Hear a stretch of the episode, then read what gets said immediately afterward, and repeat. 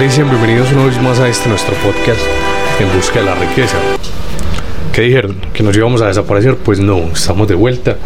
Luego de unas semanas de bastante trabajo, nuevos proyectos y nuevas cosas para, para mi vida personal. Que siempre debo atender con mucho amor, mucho gusto, en fin. Pero aquí estamos nuevamente. Les traigo el episodio número 21. Tu potencial. Y básicamente en este episodio quiero que, que tengan claro principalmente una cosa y es que el potencial de una persona no es limitado. El potencial de alguien no es, simplemente algo que uno tiene y llega hasta cierto punto y acabó. Para nada. Tu potencial es tan ilimitado como tú lo creas. Pero si eres como la mayoría de las personas, debes estar pensando en este momento que no tienes lo suficiente, no alcanzas a obtener todo lo que quieres, no llega a tu vida todas las cosas que quisieras, tú que lleguen, no alcanzas a conseguir todas las cosas materiales que deseas, siempre hay algo que falta y por eso les quiero hacer una pregunta básica. ¿Estás logrando lo que quieres? Si no estás logrando lo que quieres, quiere decir que no has alcanzado tu máximo potencial y no lo has alcanzado por unas simples razones que verás dentro de este episodio. Y vamos a empezar con el primer punto. El cambio no siempre tiene que ser drástico para ser efectivo o eficaz. ¿Cómo así? Así. No tienes que cambiar drásticamente de un segundo a otro para que ese cambio sea eficaz. Puedes empezar dando un paso, dos pasos, tres pasos, cinco pasos. ¿Se acuerdan que anteriormente en uno de los episodios les decía que tú no puedes cambiar tu destino, pero sí el camino que te llevará hacia él? No puedes, no puedes cambiar el final, no puedes llegar al final ya simplemente por dar un paso, pero sí puedes cambiar la ruta. Lo mismo sucede con tu potencial. El cambio no tiene que ser drástico para que luego se empiece a ver. Por ejemplo, con la lectura. Esta semana ponía un ejemplo en mis redes sociales con la lectura. Yo no era el mejor lector, me gustaba leer, pero no. Y es más, no me considero el mejor lector hoy día. Muchas veces fallo en, en algunos puntos, a veces no leo, a veces sí, pero siempre trato de que, como mínimo, lea el equivalente a 10 páginas al día. Y así empecé. Voy a leer 10 páginas. El primer día ni siquiera completé las 10, pero luego leí 10, luego leí un poco más de 10, hasta que terminé leyéndome dos libros por semana. Dos libros en una semana, de lunes a sábado, sin contar el día domingo. Aunque a veces también leía el domingo, o a veces no leía un día intermedio, en fin. Eso es lo primero que quiero que entiendan. El cambio no siempre tiene que ser el más radical ni el más drástico para ser eficaz. Simplemente necesitas empezar a cambiar, dar un paso, que ese paso te llevará al segundo paso, al tercero, al cuarto, y cuando menos lo pienses ya tendrás un montón de cambios y un montón de nuevas estructuraciones en tu vida. Otra cosa, el cambio es necesario para que alcances tu potencial. ¿Qué hay que hacer para poder llegar, llegar a tener ese mayor potencial? Pues cambiar. Tu potencial no es fijo.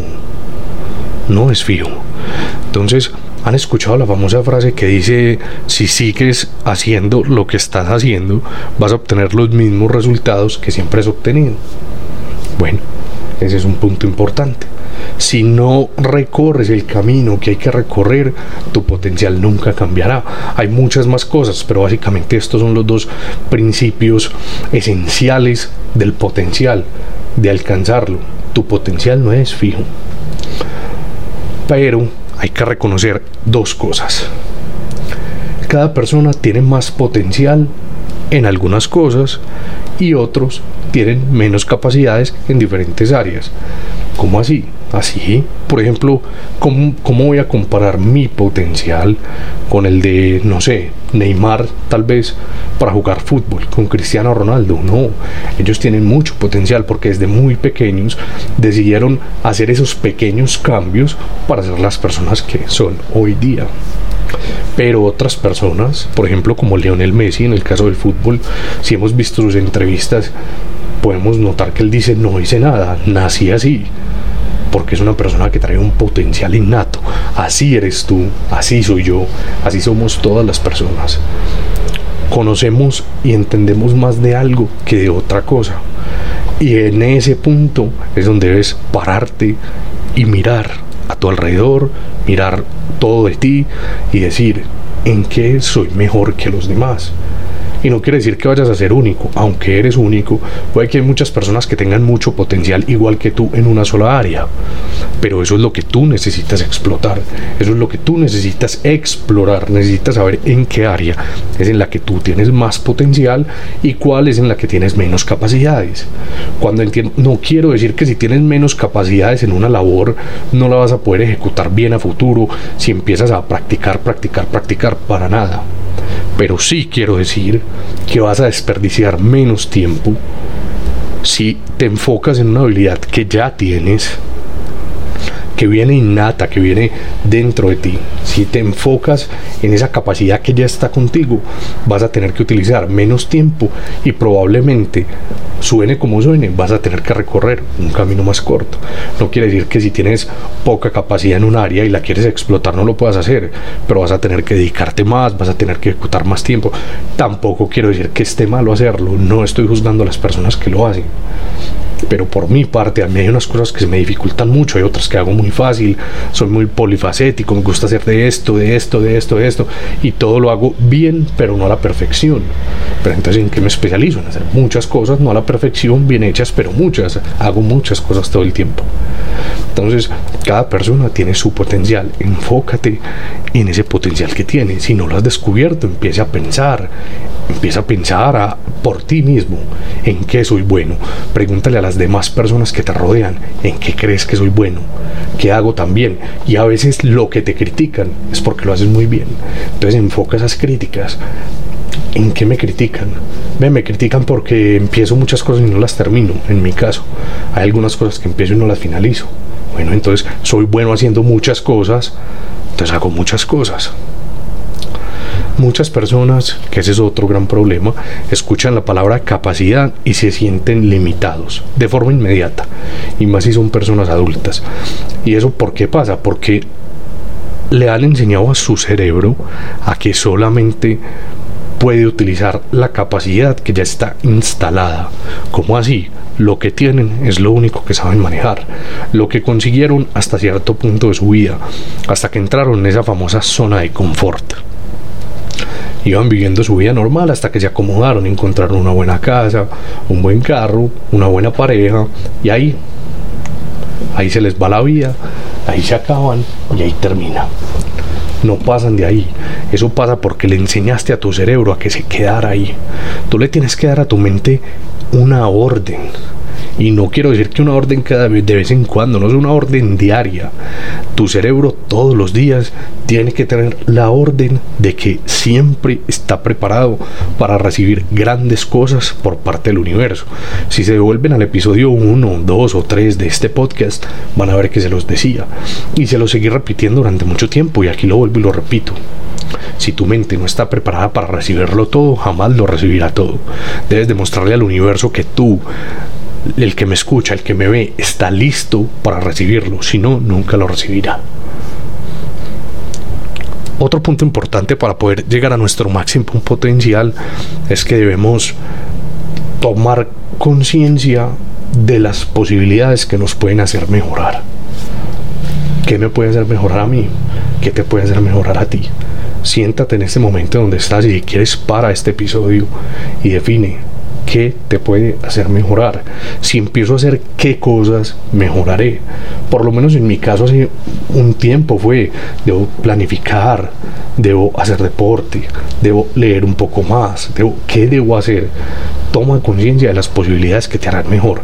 Y cuando entiendas que esas cosas te harán mejor y empieces a ejecutar pequeños pasos no drásticos, vas a ser mucho más eficiente y mucho más eficaz con tu potencial. Lamentablemente la gente no toma conciencia de, sí misma. ¿Por qué? Porque se encuentra con unas barreras muy comunes que todos aquí conocemos. excusas, fantasías de éxito sin ningún fundamento, eh, hablar de los demás, distracciones muy habituales como el celular, el internet, ver series y problemas sin resolver. Esto lo saqué de un libro muy interesante y lo, pues, lo que sigue a continuación.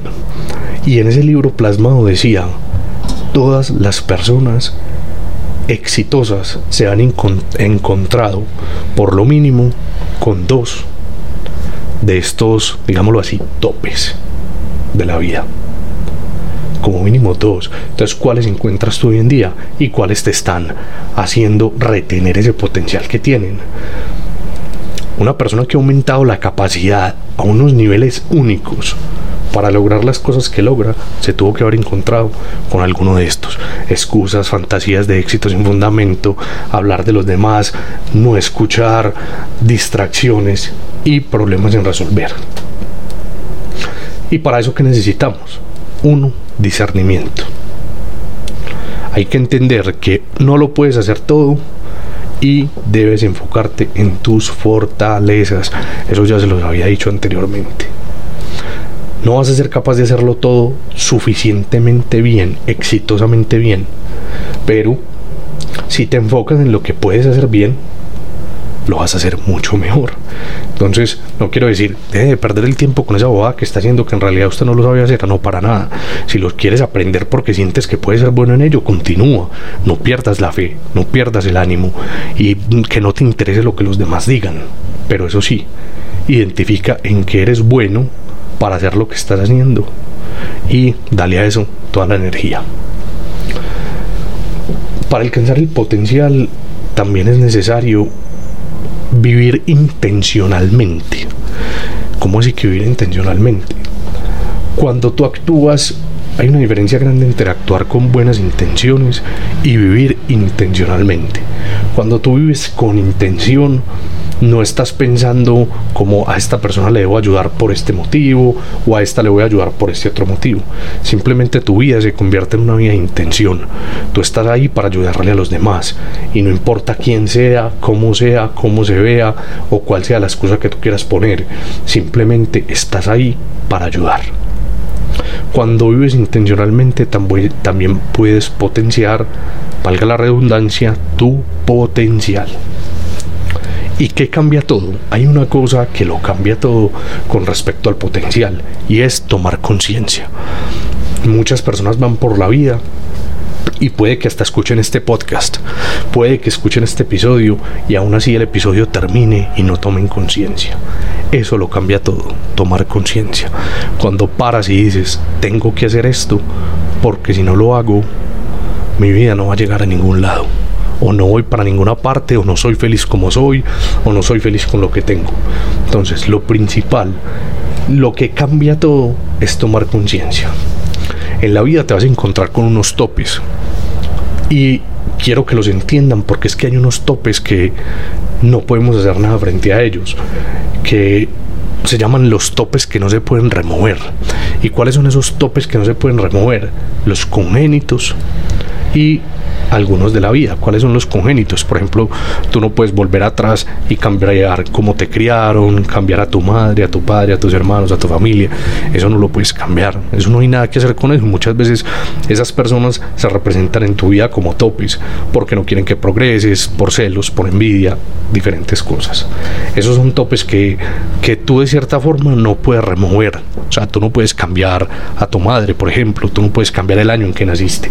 Hay algunas cosas que simplemente no puedes cambiar. Entonces, ¿qué hay que hacer con esas cosas? No darles la energía que les estás dando porque muchas veces le damos demasiada energía a lo que nos dicen acerca de nuestro nacimiento, a lo que nos dicen nuestros primos hermanos, a cómo nos cómo nos limitan. No, es que usted, usted es un bueno para nada, usted solo sirve para esto ese tipo de topes no la, la, energía que les estamos dando. Y los otros son los topes de la vida con los que no contamos. Hay unos que, que por supuesto podemos evitar, pero otros no. Y ahí me refiero a accidentes y enfermedades. Hay algunos accidentes que simplemente no podemos evitar y hay algunas enfermedades que tampoco. Hay personas demasiado saludables que terminan con un cáncer muy grave. En fin, hay cosas que tú, sí, enfermedades degenerativas. ¿Eso cómo lo vas a controlar? Puede ser la persona más saludable del mundo, pero no lo puedes controlar.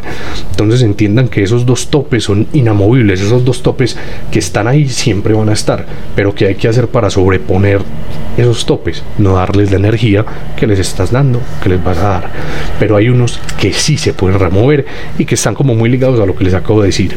Uno los topes que te ponen los demás, que fue lo que dije ahorita, no sirves para nada, tú solo eres bueno para esto.